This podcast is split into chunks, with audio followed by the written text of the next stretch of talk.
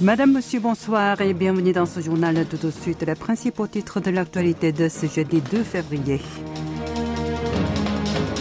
Premiers exercices aériens sud-coréano-américains de l'année au-dessus de la mer Jaune.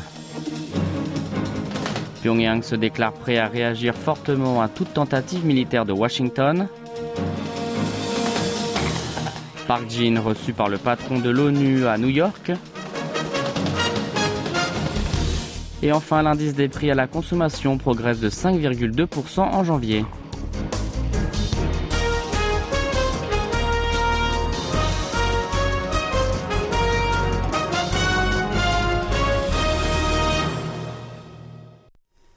La Corée du Sud et les États-Unis ont repris leurs exercices aériens conjoints. Ils les ont effectués hier au-dessus de la mer Jaune, séparant la péninsule et le continent chinois.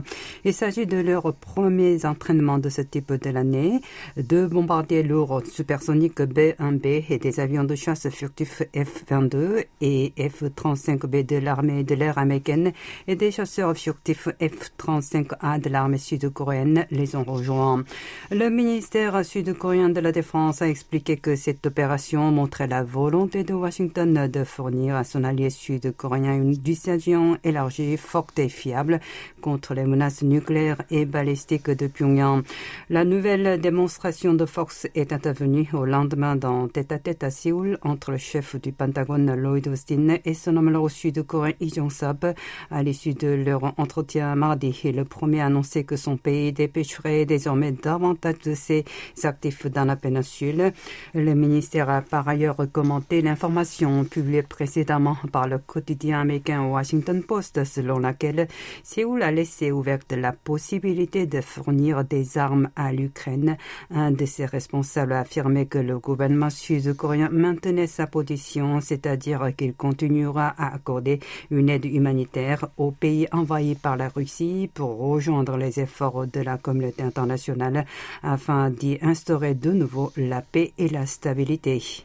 Pyongyang a vivement réagi à la récente annonce du chef du Pentagone. Lors d'un entretien avec son homologue sud-coréen mardi à Séoul, Lloyd Austin a précisé que les États-Unis allaient dorénavant déployer davantage d'actifs stratégiques sur la péninsule.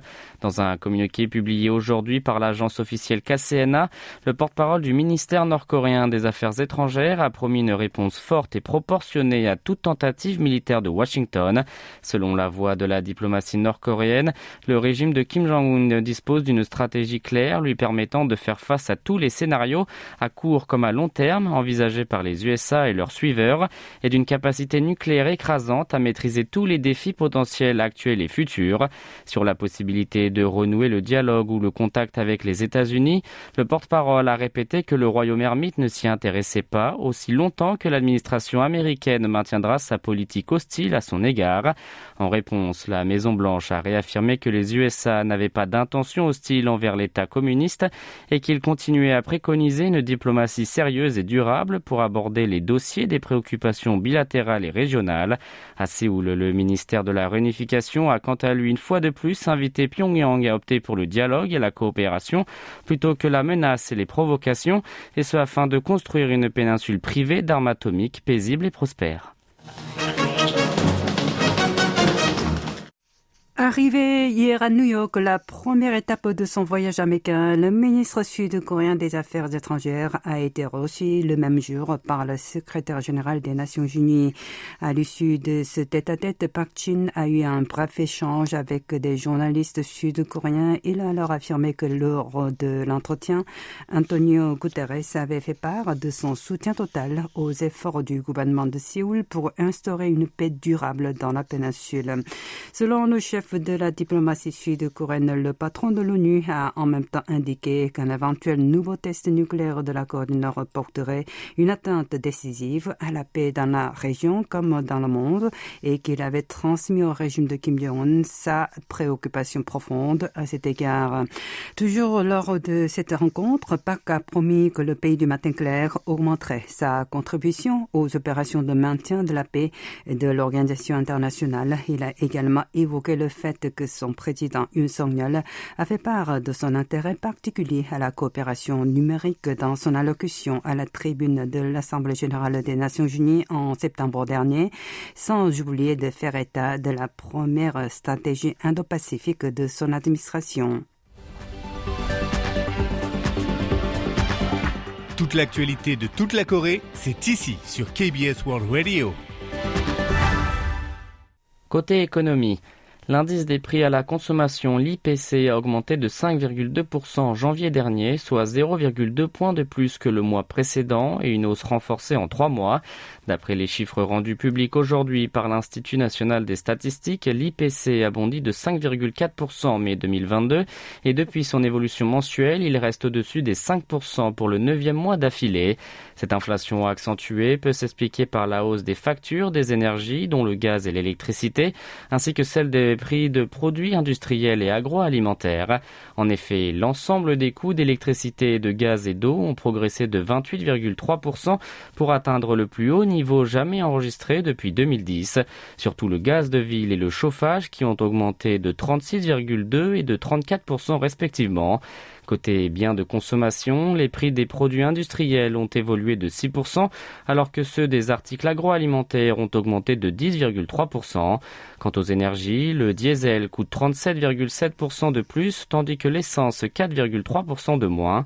Les tarifs des produits halieutiques ont bondi de 7,8%, mais ceux de ressources agricoles ont chuté de 0,2%, une baisse pour le deuxième mois de suite. Les services ont vu leur prix monter de 3,8%, une hausse générée notamment par la restauration. L'IPC des produits de première nécessité a progressé de 6,1%, représentant une hausse ralentie sur un an, et l'inflation de base, excluant la nourriture et l'énergie, s'est établie à 5%, soit 0,2 points de plus qu'en décembre 2022. Économie toujours, la Banque de Corée, la BOK, a annoncé que la dernière hausse des taux de la Réserve fédérale américaine, la Fed, d'un quart de point correspondait aux attentes des marchés et n'a pourtant pas exclu la possibilité que leur volatilité s'intensifie. La Banque centrale sud-coréenne a livré une telle analyse lors d'une réunion tenue aujourd'hui au cours de laquelle elle a passé en revue l'impact du relèvement des taux américains sur les marchés financiers domestiques et internationaux. Le numéro 2 de l'institution qui a présidé la conférence a alors rappelé les propos tenus par le patron de la Fed après l'annonce de l'augmentation des taux de référence. Jérôme Powell a anticipé plusieurs hausses supplémentaires, mais sa remarque a été perçue plutôt comme étant favorable pour un desserrement de la politique monétaire actuelle. Cela a alors entraîné le bond des bourses. A cependant insisté sur la nécessité de continuer à serrer la vis monétaire pour le moment, étant donné que l'incertitude persiste en raison notamment de la contraction des liquidités ou encore du changement des politiques des banques centrales européennes et japonaises. Le haut responsable de la BOK s'est alors engagé à prendre des mesures préventives et actives si nécessaire face à l'éventuel élargissement de la volatilité des marchés. Nous passons maintenant à la politique intérieure. La course est officiellement lancée pour la direction du Parti du pouvoir du peuple avec l'inscription de tous ceux qui souhaitent briguer le poste aujourd'hui et demain. Dès le premier jour, les deux grands favoris dans les sondages, Kim Gi-hyun et Han Chol-soo, se sont inscrits. Ils se sont tous deux déclarés confiants de leur victoire lors de l'élection prévue le 8 mars et continuent aussi à se livrer à une intense guerre des nerfs. Les deux prétendent que le président de la République souhaite les voir prendre les rênes du parti.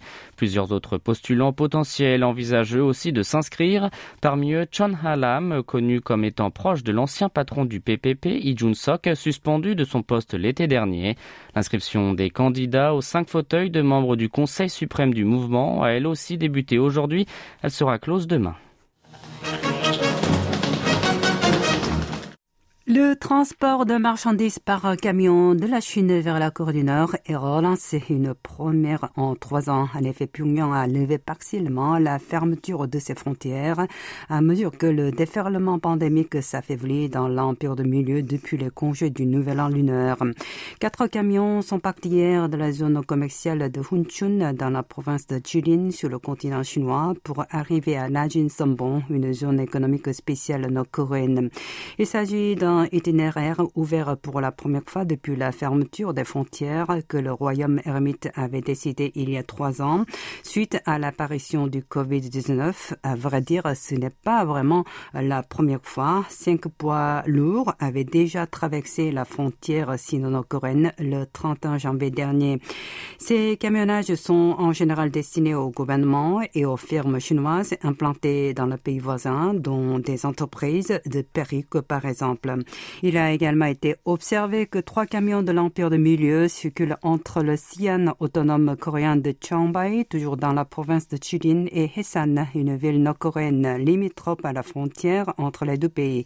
Le transport routier a donc repris après celui par train. Pour rappel, l'itinéraire ferroviaire entre Tandong, une ville préfecture dans le nord-est de la Chine, et Shinju, une ville nord-coréenne, a été autorisé.